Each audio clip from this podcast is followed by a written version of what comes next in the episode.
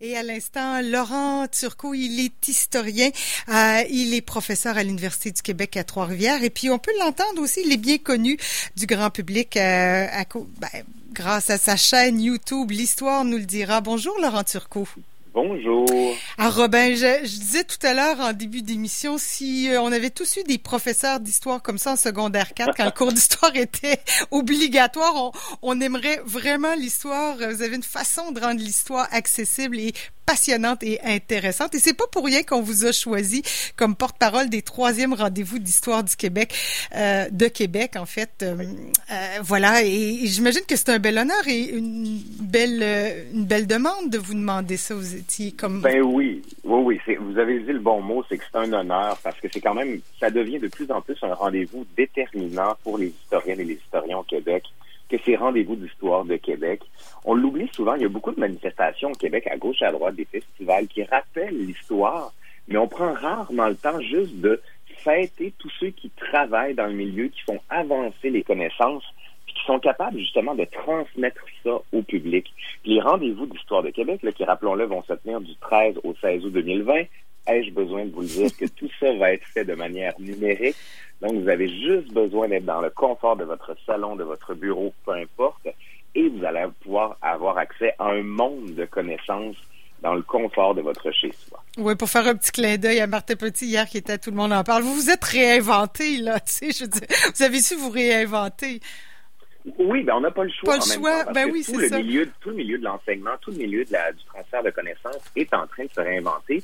Puis plus encore, on dit réinventer, mais ces outils-là étaient déjà accessible. Au mhm. rendez-vous d'histoire de Québec, on avait, ils avaient déjà mis en place ce genre de transfert assez nouveau. Plus encore, il y avait des captations qui étaient faites pour ma TV. Ça va être encore le cas cette année. On va pouvoir se permettre de revoir les, euh, les différentes conférences qu'ils vont avoir. Puis si vous dites, ah, oh, moi, j'aime pas cette période, je préfère telle autre, ben, tant mieux, parce que le programme est extrêmement large. On va traiter, de, par l'exemple de Charles de Gaulle, de l'histoire dans la littérature jeunesse, de l'alcool de contrebande au Québec, la perception de la guerre de sept ans par la presse européenne, du monastère de l'hôpital général. Il y en a pour tous les goûts. Même la crise d'octobre de Wikipédia.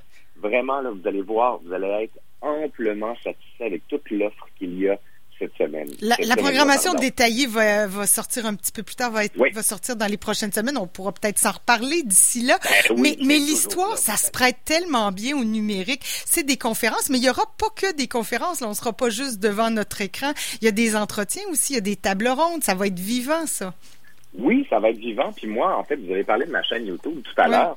Euh, j'ai eu le grand plaisir de, de, de, passer le cap des 100 000 abonnés. Et plus encore, là, ce que je vais faire, c'est la première fois que je vais le faire au rendez-vous de l'histoire de Québec, c'est que je vais dévoiler l'envers de, de la chaîne. Je vais montrer comment je monte, c'est quoi mon matériel, comment j'utilise, comment j'écris mes scripts, comment je fais tout ce que ce qui permet d'avoir justement cette diffusion.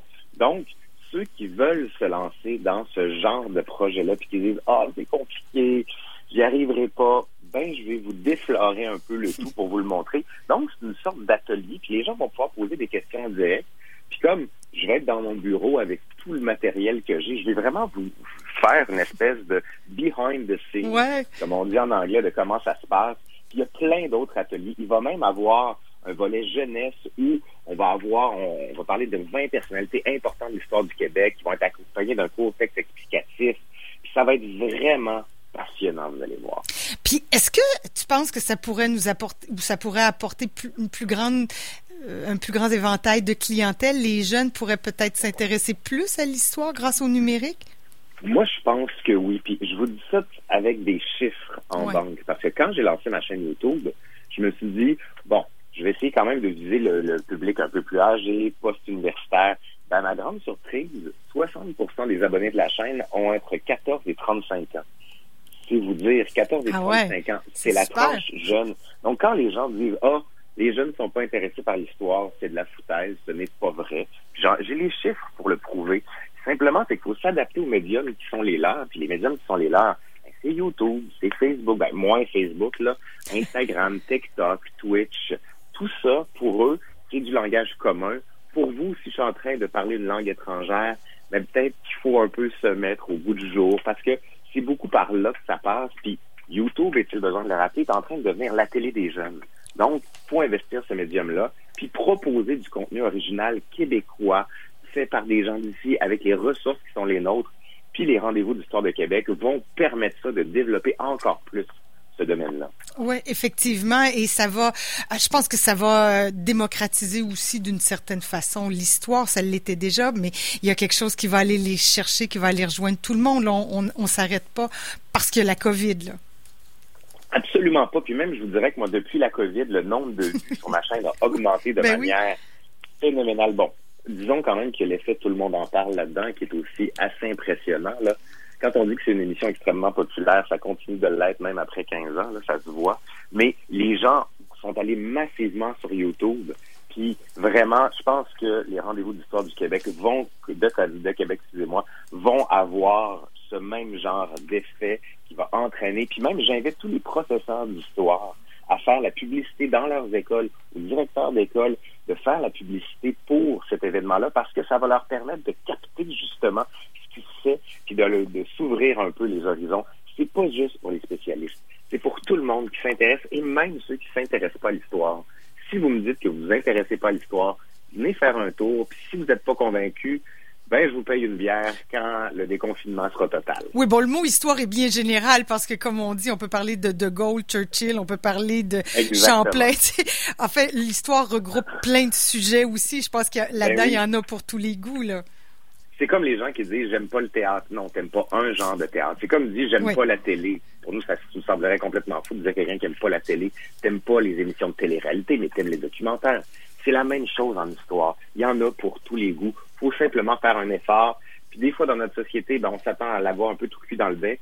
Sauf que cette année, c'est encore plus facile, c'est encore plus tout cul dans le bec. Vous n'avez pas besoin de vous déplacer. Donc, on va chez vous. C'est un service tout emporté en histoire qu'on vous offre cette année au mois d'août euh, en 2020. Laurent Turcot, euh, avez-vous l'impression qu'avec la COVID, on a besoin de perspectives sur ce qui se passe aujourd'hui, puis que l'histoire est, un beau recul pour comprendre ce qu'on vit aujourd'hui, puis que les gens s'intéressent plus à l'histoire justement à cause de cette crise-là? Ben là, vous posez la question à quelqu'un qui milite depuis des années pour ça.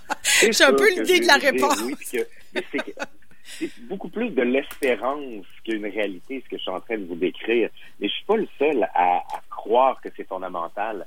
Il y a Catherine Ferland qui travaille comme une défoncée là-dessus, sur ce domaine-là. Il y a des gens comme Éric Bédard, comme Pierre-Luc Brisson aussi, qui font de l'histoire. André Martineau, qui a un podcast merveilleux, et Evelyne Ferron. On est des tonnes à travailler dans ce domaine-là pour redonner les clés de compréhension aux Québécois pour dire intéressez-vous à l'histoire parce que si vous ne le savez pas, ben, c'est parce que puis on va vous faire la job de vous intéresser à ça. Puis, sincèrement, je pense que l'offre culturelle en histoire est très grande au, au Québec. Faut simplement se donner un peu la peine. Puis, je pense que cet événement-là va permettre de faire le passage entre ce qu'on offre et ce que le public ne sait pas qu'il aime encore. Oui, je pense qu'il va l'aimer. faut juste développer sa curiosité un peu, ben enfin. Exactement. ouais, c'est ça. Ben on rappelle que c'est du 13 au 16 août. Euh, nouvelle formule, je dirais réorientée sur le numérique. Puis on pourra se parler, euh, Laurent Turcot, un peu plus tard de la programmation plus détaillée parce que ça va sortir dans quelques jours ou quelques semaines. Avec grand plaisir. Ben, je vous souhaite une bonne journée, bonne semaine. Vous aussi, au revoir. Au revoir.